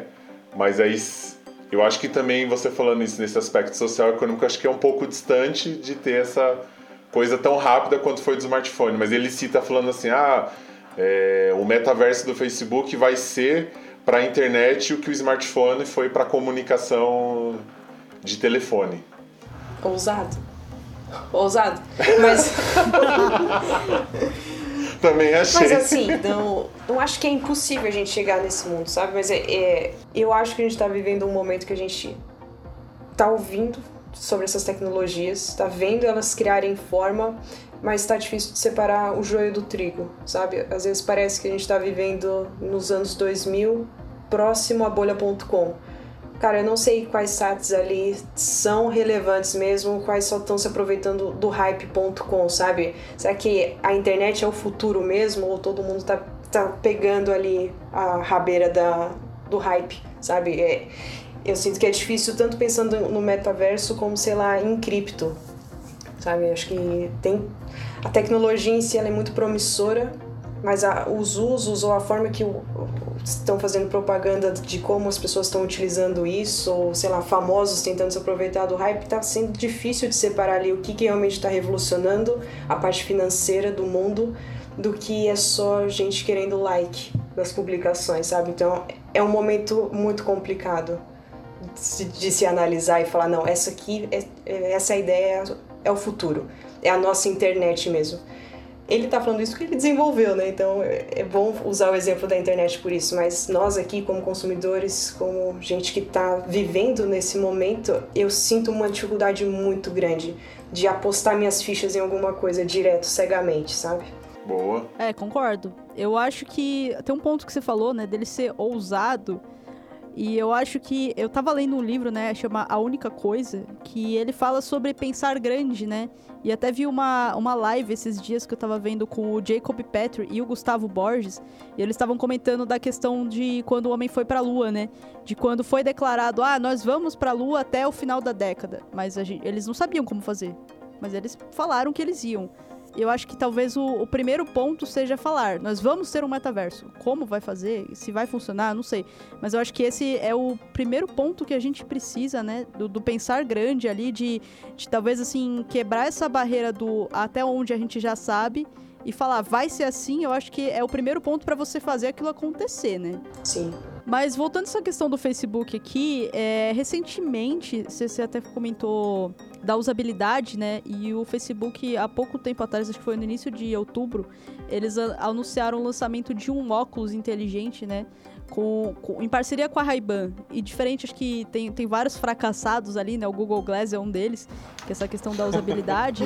ele parece muito um óculos normal, né? Quando você vê, a gente vai até botar a foto aqui no, no vídeo. Ele é tipo um óculos normal, eles falaram acho que pesa 5 gramas a mais e ele tem uma câmera aqui, ele tem algumas funcionalidades de você, acho que você pode fazer ligações, ouvir, você pode registrar momentos. O que você acha a respeito disso? Acho uma sacada de marketing genial, assim, eu sei que eu tô entrando no meio de vocês, assim, não sei como vocês analisaram com um olhar crítico a propaganda, mas eu gosto muito do Ray-Ban. E eu olhei o produto e é tão discreto assim que, putz, para mim, me convenceu, sabe? Eu acho que a grande sacada do Google Glass, assim, que talvez ele tenha falhado, é que ele realmente parece um óculos de grau, meio futurista do jeito dele e chama muita atenção. O outro do Ray-Ban, não, o Ray-Ban parceria da Facebook, eu acho que é, é um produto que é simples, ele não perde o, o, o lance do óculos, né? A, a lente da Ray-Ban, o, o conforto que os usuários da Ray-Ban, quando compram, buscam, continua lá só que você ainda tem aquele a outra sacada de ah, você gosta de fazer stories, olha aqui, você pode registrar na hora para onde você tá olhando, sabe? Acho que pro marketing, na minha opinião, achei que eles arrasaram nessa parceria. E pensando em futuro e IoT, é, volta naquele número dos dados, né? Por que cresce tanto? Porque a gente está trazendo a tecnologia para ponta, assim, para o dia a dia da pessoa com itens que antes eram vistos como itens banais, itens, digamos, analógicos, né? Então a gente está meio que dando uma repaginada em coisas do nosso dia a dia aqui que, querendo ou não, vão gerar dados, né? Que tipo de dados estão gerando? No mínimo, ele está gerando um log de quando a gente tirou uma foto ou não, né? Até que nível a gente pode chegar nesse dado, aí vai da estratégia da empresa na coleta dos dados e qual é o, o, grande objetivo deles com isso, né? Acho que pensando em dados tem sempre uma estratégia por trás. Hoje as empresas não coletam por coletar, minha opinião. Tem um objetivo. Com certeza. Eu acho que você até comentou assim, será que talvez esse óculos, não sei se ele vai vingar, mas ele poderia ser o que foi os smartwatches lá atrás, porque quando a Apple começou a falar de smartwatch, né, de Apple Watch, Tipo assim, mano, pra que, que eu vou ter um relógio inteligente? E hoje em dia a gente não vive sem esse negócio, né? E esse negócio tá captando dado de quantos passos a gente deu, aonde a gente foi, é, qual que é o nosso batimento cardíaco, enfim, um monte de coisa. E acho que de repente, sei lá, esse óculos poderia ser o novo smartwatch. Poderia. é, para mim é uma questão muito de estilo também, sabe? Acho que às vezes as pessoas se sentem muito desconfortáveis quando é, a tecnologia nova tem uma roupagem muito diferente do que eles já usam no dia a dia, mas tá tão parecido com um óculos normal que acho que tem o seu apelo assim para as pessoas começarem a utilizar. O vingar se as pessoas vão continuar usando ou se isso vai ser a nossa nova forma de, sei lá, de registrar momentos entre a gente, enfim, como isso pode evoluir, eu não tenho ideia, mas que que é uma sacada inteligente. Esse óculos talvez possa ser visto como um smartwatch, que nem você falou lá atrás, eu acho que com certeza. Não, concordo, concordo total. Eu acho que pode ser, vai depender do, do nosso uso, né? Mas, não sei, a minha visão é que tudo isso, assim, linkando nos contextos que a gente tem visto, né, do que está sendo divulgado, talvez o, o Zuckerberg ele já, este, já tenha percebido isso muito lá atrás e tudo isso são, sejam, como que eu posso dizer, são passos para chegar nesse metaverso, não sei se, se eu posso falar assim, porque se a gente for ver a história do Facebook, o cara vai lá, ele sempre foi muito visionário, né? Acho que visão pode ser uma palavra pro, pro Zuckerberg, porque o cara foi lá, ele comprou o Instagram, depois ele foi lá e comprou o WhatsApp. Então, ele sempre vai, vai se, atentando a tudo que tá acontecendo, né? Colocou o Reels porque o TikTok tá bombando e a gente entendeu que é vídeo curto. Em 2014, os caras compararam a óculos. Eu acho que talvez a, a audiência que não saiba, mas o Facebook é, é, Eles são donos de uma marca de óculos de realidade virtual, né? Então, assim, acho que o cara já tá estudando isso há muito tempo, né? E talvez, não sei, se, se você inserir esse óculos já seja, tipo, para acostumar a pessoa com essa uma coisa um pouco mais imersiva do que tocar na tela do celular, não sei. Ah, com certeza. Eu acho que a interface de, do óculos está indo muito para essa linha. Assim, da, é, numa empresa que eu trabalhava, a gente tinha que realizar algumas demos para esses óculos. E eu lembro da versão antes da óculos ser comprado pelo Facebook lá atrás. É, o óculos naquela época era muito é, um simulador de experiências. Então, as demos que a gente trabalhava ali, que já davam uma sensação de, putz, que realidade diferente, que legal, eram aquelas. Uh, aqueles simuladores de montanha-russa, sabe?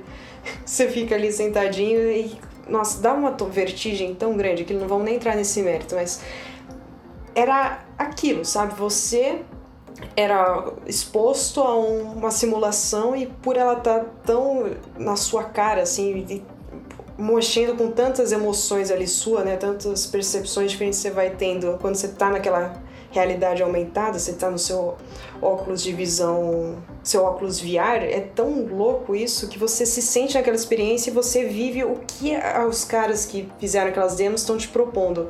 Mas a evolução levou para algo do tipo, olha, finge que você tá sentado na tua sala, sabe? Eles mudaram o layout, assim, de como você usa o óculos. Então, você meio que tá numa sala grande e você escolhe onde você quer entrar nesse mundo, sabe? Tipo, ah, eu quero entrar no YouTube agora e ver um vídeo, Netflix, quero jogar com o meu amigo. E daí quando você clica às vezes em jogar com o seu amigo, se ele também tiver o óculos, ele pode jogar com você, sabe? Então, eles estão caminhando mesmo para uma coisa muito mais imersiva, sabe? Pouco a pouco. Um é eu falando para você, consuma esse material. O outro é tipo, você está nessa sala, você pode consumir qualquer coisa aqui que a gente tem de aplicativo. E um passo além desse é você também pode estar com seu colega usufruindo da mesma experiência ao mesmo tempo, como se vocês estivessem no local. Então, tudo que para mim caminha para esse metaverso. E eu tava, vocês falando aí, eu fiquei pensando, né? É, experiência da própria tecnologia em si versus o comportamento relacionado a essa tecnologia, né? Igual quando ela falava do óculos, é a experiência, se você pensar logo no início da, da montanha russa, era, era só uma experiência que não, não, tra, não trazia é, consequência para o seu dia a dia, né? Para sua prática de vida, para o seu era uma experiência isolada. Eu acho que muito dessa tecnologia vem tentando cruzar o comportamento humano, né, desde as relações, da, da e como essa tecnologia cruza para não ser uma porque antes era dentro dos jogos ou nessas experiências isoladas, né? Sim. Então eles estão eu vejo, né? Esse, esse, esse tentar cruzar do comportamento que se assim a gente pode classificar o comportamento humano da, da do, do seu dia a dia como você falou você vai jogar com seu colega do seu lado. Eu, já fiquei imaginando. Assim, quando ele falou metaverso, eu já até imaginei lá do Star Trek que a pessoa vai criar um holograma do lado e aí os dois vão brincar, cada um na sua casa, mas é, ah, esse óculos vai fazer com que ele esteja no mesmo ambiente que eu, vivenciando aquela experiência do jogo ao mesmo tempo, ou só os dois né, estão se comunicando e o óculos mostra só a tela do jogo, por exemplo. Eu fiquei imaginando, viajando, sei lá, ele, ele vai trazer essa experiência do outro, você ter a sensação que o outro está no mesmo ambiente que você através do óculos por causa do som, ou você vai ver que projeta dentro do óculos VR aquele seu colega do seu lado. É viagem demais? Eu vi um jogo que você consegue jogar tênis de mesa Caraca. com outra pessoa usando óculos. A renderização do corpo, claro que não era é, uma, uma renderização, digamos, de realidade aumentada, né, da pessoa exatamente como é que ela é, mas o fato de você ter um boneco ali que está executando a mesma ação que outra pessoa tem outra cidade executando, para mim já era muito louco e poder se comunicar durante o jogo, né? Então, você não precisa fazer, sei lá, uma chamada em outro lugar para conversar com seu colega. Você pode jogar e falar ali dentro, sabe? Acho que a parte de renderização ainda das pessoas é alguma coisa, um passo meio além. Mas estar simultaneamente na mesma sala virtual de realidade aumentada ali, possível. Então já tá é rolando, né? Já. É, eu particularmente acho isso muito legal também. E se a gente for passar um pouquinho para trás, assim, né? Só dando um gancho aqui pra gente começar a ir pro final. Isso me lembrou muito o Kinect. Na época que o Kinect surgiu, tipo assim, é um sensor simples. Mas já foi uma imersão que quebrou um. Como que eu posso dizer? Quebrou uma barreira, né? Quebrou. A gente saiu do controle e a gente passou a jogar com uma câmera. Sim. E aí, tipo, agora pra gente sair da câmera pra realidade também é outra barreira, mas eu acho que é bem viável que aconteça, como a gente aderiu ao Kinect, né? Sim. Sim. Eu acho que o passo mais além do que a gente tá falando é sair do óculos, né? E, e ter, uh, sei lá, o dispositivo renderizando no seu ambiente, né? E daí seria a realidade aumentada seguindo a definição da palavra mesmo, sabe? Você tá vivendo a sua realidade, mas ela está sendo expandida por renderizações gráficas vindo de outros sensores que já mapearam o seu ambiente e sabem onde posicionar corretamente o objeto para que fique fidedigno, enfim. Uma coisa bem louca, assim. Acho que essa é a evolução do óculos. E só a Dani falou assim, nossa, é uma quebra. Na hora eu imaginei, eu, eu sou meio aleatório, a Dani já tá acostumado com isso. tipo, quebra, se você pensar a mesma coisa da quebra da quarta parede, quando o cinema fez isso, né? Caraca só de você pensar em comportamento, né? Não em tecnologia, porque anos luz essa tecnologia VR de... Mas quando o cinema quebrou a quarta parede, que é quando o personagem sai do que você está assistindo e fala com você ali naquele momento. Mais ou menos essa quebra né, de tecnologia e realidade. É uma quebra da quarta parede do cinema. Mais ou menos essa quebra onde você eles estão tentando quase que mesclar realidade com virtual, né? Ou até mesmo antes disso, né? Você falou de cinema, eu lembrei daquele fato do primeiro filme, né? Que era o trem que as pessoas saíram correndo do, do lugar. Tipo, nossa, isso vai me atropelar. Sim. Também pensei exatamente nessa cena, Dani. Eu falei, nossa, é isso. Bom, nossa, gente, viagem total aqui. Eu acho que realmente eu gostaria de viver para ver esse mundo da realidade virtual, porque imagino que deve ser muito legal. Mas a gente já tá chegando aqui no final do nosso episódio. Queria primeiro agradecer você, Paula, mas antes da gente finalizar, a gente queria fazer um bate-bola aqui rápido com você, algumas perguntinhas rápidas, assim, respostas mais objetivas. Então, eu queria começar aí um filme que você curte. Intocáveis, porque eu vi passando agora, eu lembro que eu gosto e é cinema francês. Cinema francês é uma coisa que eu curto. Pessoa cult, Intocáveis. né? Não precisa para tanto. Ah, a galera já veio ali, né? Tipo, sei lá, o, o Bruno mandou. Qual, qual foi que o Bruno mandou, cara? O pessoal mandando uns super comuns, assim, ó, cinema francês. Hollywood pra quê? Foi né? mal. Não, eu, eu vi passando, eu falei, caraca, é verdade, eu gosto disso. Muito bom, muito Não, bom. É, e, isso que ela falou é. Tipo, e a Dani também, no episódio que a gente foi fazer esse bate-bola. A gente ficou quase meia hora pra achar as coisas, aí depois a gente voltou pra gravar. Nossa, é incrível. Realmente, é uma, Dá um fica branco, essa é. ideia, é. né? Pois é. E a gente falou aí das plataformas digitais, dos streamings e uma série. Ou que você assistiu recentemente, ou uma que te marcou. Homeland.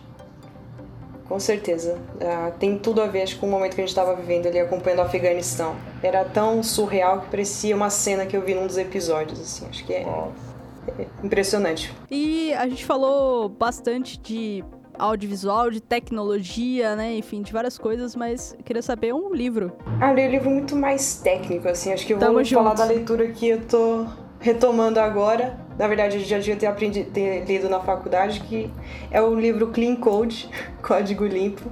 Acho que para quem coda, assim, é, é muito importante. Ele traz uma visão de quase como uma arte por trás do código e importante para dar manutenção no código, para qualidade. Acho que é um aspecto importante que eu acabei deixando para trás da faculdade e que faz total sentido mesmo mexendo com dados, dar esse foco. Show. É, às vezes a coisa técnica fica tão impregnada que esquece que quem pensou a coisa técnica era um humano, né? Então, Pois é. putz, eu, eu faço uma viagem, eu, eu vejo algumas linguagens, eu falo assim, como alguém do zero, né? Porque hoje tem várias linguagens para você criar uma variação, um melhoramento, né? Não é fácil também, mas, já, mas os primeiros, né, que começaram a falar, meu, dá para programar, dá para pensar. E aí que nem você falou, eu não sei se tem a ver com esse livro, né, mas essa coisa do, do, do fora do de você pensar muito só aquela coisa técnica, né, que existe. Alguém vai ter coisa- que dar manutenção no código, sabe? Isso. Então você está escrevendo para outros. Você tem que pensar sempre assim: alguém vai olhar teu código e tem que entender o que tá fazendo. E o lado assim, um mais de música, uma banda, um artista, o que, que você curte escutar quando você está programando ali, quando aqueles dados estão fazendo você perder a cabeça? Com certeza é a música que te salva. Olha eu defendendo a música. Ah, quem me conhece sabe que eu gosto muito de Maroon 5. Nossa, muito fã. E eu tenho um lado aqui para os telespectadores do nosso querido podcast Papo de Marqueteiro. Não sei se vocês conhecem esse lado da Dani, mas a Dani ali tem um lado muito old school, assim, não sei o quanto ela fala desse lado, mas eu e ela temos um grande apreço por uma dupla Daryl Hall e John Oates. E direto, quando uma escuta na rádio um trecho da música, a gente manda pra outra, assim, sabe, pro WhatsApp. A gente acaba se lembrando que a, a nossa amizade é, tipo, é muito louco nesse nível. Eu tô do nada, se eu ouvir um Daryl Hall e John Oates, tô mandando mensagem pra Dani, assim, tipo, sem contexto, sem um oi, sem tudo bem. É só. É isso. Ouvi. Ouvi e lembrei de você. É muito isso, né? Eu acho que tanto o Moral 5 quanto o Daryl Hall e John Notes, acho que tem uma ligação ali nossa com relação a isso, né? A gente até foi no show do, do Howard Notes, né? E, cara, foi Fato. bizarro aquele show, né? Tipo, os caras tão tiozão pra caramba, assim, tipo assim. E é engraçado, né? Porque só tinha galera que curtiu o Daryl Hall e John Notes na época. E nós. Exato, exato. Então, esse é um show, galera, que não tinha fila prioritária, porque ela seria a fila do show. A fila devia ser ali pra quem não é a terceira idade, devia ter uma prioridade, porque o resto era ali só os prioritários. Foi um show incrível. Não, sensacional, Que sensacional. Agora eu vou mudar um pouquinho o ar, né? Eu queria saber um lugar que você não conhece e gostaria de conhecer. Seja ou um aqui no Brasil e um no exterior. Putz, no Brasil, queria explorar lençóis maranhenses, assim, parte... no- eu conheço bem pouco do Nordeste, só fui pra Bahia, mas eu queria subir mais no Nordeste, então queria ir pro Maranhão. E exterior, putz, Europa. Ainda um continente aí a ser desbravado por mim. Algum país específico na Europa? Queria. Putz, eu tava vendo recentemente sobre a Croácia, eu achei incrível. queria conhecer a Croácia, mas queria fazer a parte, sei lá, Paris, né? Um Milãozinho ali de boa, né? Lisboa, passar ali por, pelo clássico Europa e depois desbravar o leste europeu. Até tipo Bulgária. Bulgária seria bem massa. É, inclusive, Por laços familiares. você tem descendências europeias, né? Aqui, a gente tá falando a parte fácil do nome da Paula, né? Mas você tem descendência. É, é finlandesa? Eu tô falando besteira. Não, não é finlandesa, é búlgara. búlgara, né? Búlgara, é. Porque, pô, ninguém escolhe é Bulgária à toa, bicho. Ninguém escolheria Bulgária ali à toa. Com certeza por alguma ligação de nome. Ah, não sei, eu escolhi a Alemanha à toa, cara. Eu gosto da Alemanha, mas não tenho nenhum parente. Mas pra mim, a Alemanha ali é Ah, o mas a top Alemanha parece máximo. Da, assim, top máximo não no sentido de melhor país, mas o primeiro que eu queria conhecer. Pô, legal, tinha esquecido da Alemanha, é verdade, hein? Berlinzinho básico, nossa. Nossa. E o nome búlgaro, pra, só por curiosidade? É Kinchev. muito. Kinchev. Kim. Kinchev. Agora soletra, Rick. Deve ser com K, Boa. K-I-N, Ô, louco. Boa. T-C, H-E-V. Cara, muito, muito bom. Tem um S ali no meio do T, do T e do C. Esse S ali tá de feliz só. Ele era completamente desnecessário. e o fato de ter esse S me fez levar o RG sempre que eu precisava fazer uma prova ali até o segundo, a segunda série. Caraca. Do fundamental, claro, né, gente? Por favor. No momento você aprende a escrever um nome, cara. O meu nome já era um problema de piada só, nem era. Às vezes o pessoal confundia também o jeito de escrever, mas eu era mais também estrangeiro já. E, e o engraçado, Dani, que é o segundo convidado nosso que quer ir pro Lençóis Maranhense, hein? Esse daí tá em alta pela. É, Caraca. O Bruno também falou isso. A galera que a gente traz aqui, cara, não tem nada de mainstream. Vem o Neto falando que quer ir pro Egito, a outra quer ir pra Bulgária. Vocês estão bobeando, galera. Vocês não tem que ir pra Paris, pra Milão, vocês têm que ir pros lugares diferentes. Sim, tem que conhecer algo diferente. Que massa. E comida? Qual é a sua comida favorita? Gosto bastante de comida árabe como um todo, assim, sabe? Então, os antepassozinhos. Não vou falar esfirra, né, gente? Esfirra daí é quem é matar a pau, né? Falar que hoje culinária árabe manda um habibs, né? Nada contra, mas não, eu gosto de uns antepassos, assim, um tabulezinho. Eu acho que, pensando em culinária, acho que o que eu mais gosto de explorar é culinária árabe. Show. Falar que gosta de culinária francesa e que só come croissant, né? Cara, é verdade. Nossa, clássico. Não, e o, e o croissant brasileiro, esse dia eu vi um francês que mora aqui no Brasil. Aí ele falando, ele falou, gente, croissant não se põe recheio. Perfeito, exatamente. E eu falo, Vou como croissant massa, né? recheio? Mas isso é, o- é um ponto engraçado, É, né? tá o? Brasil, ele, ele pega as receitas e a melhora, né? Se tem uma coisa que o Brasil sabe é melhorar as receitas. Você pega, tipo, a pizza italiana. É tipo assim, né? A do brasileiro é assim, de recheio. e a gente tem pizza, pizza até de estrogonofe, cara. Sim. Fato. Sei lá, o brasileiro realmente se tem uma uma qualidade do brasileiro, Inova. na minha visão, é a gastronomia. Não que não tenham outras, né? Mas a gastronomia é um ponto forte aqui. Sim. Verdade. E queria aqui mais o- uma última pergunta, Paula, um pouco mais filosófica, uma frase que você leva com você ou que você gostaria de deixar pra galera. Bom, pra mim que não é uma frase, mas pensando em ensinamentos assim, acho que é algo que meu pai me ensinou de, de gratidão. Ser grata, assim, como é uma coisa importante. Então, aquela parte de não olhar a grama do vizinho, acho que foi uma coisa que meu pai sempre me falou muito, sabe? Nunca olhar pro lado, ser agradecido pelo momento que você tá vivendo, pelas coisas que você faz hoje, sabe?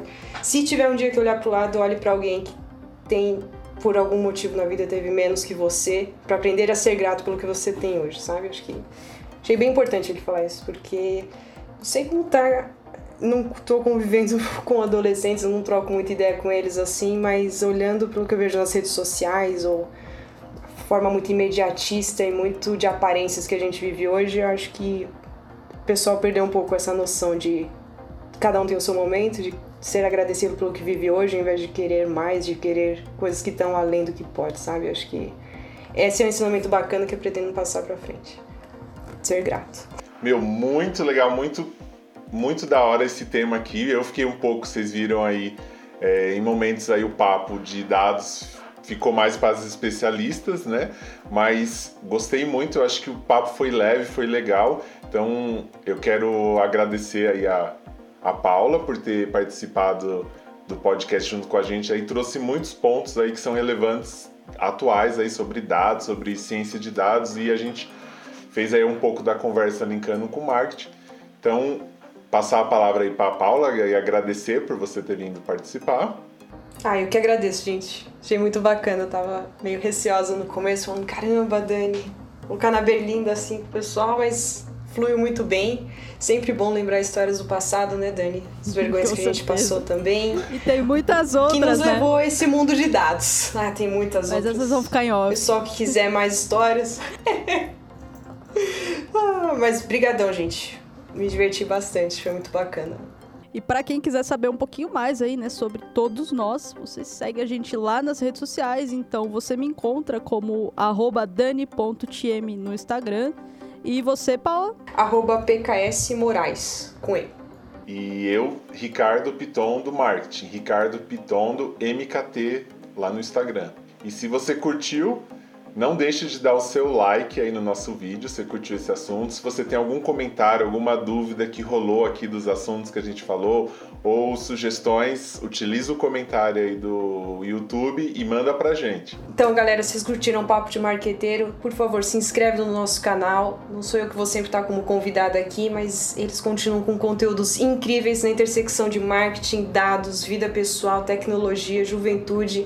Seguem eles aqui, se inscrevam no canal, deixem seu like, por favor. E é isso, tamo junto. Se você tá ouvindo nas plataformas digitais, não esquece lá de seguir o nosso podcast para você não perder nenhum episódio. Já segue a gente nas redes sociais também, comenta lá que outras pessoas você gostaria de que a gente trouxesse, traz feedback sobre o conteúdo, dúvidas, sugestões, enfim, a gente está à disposição e a gente vê vocês no próximo episódio.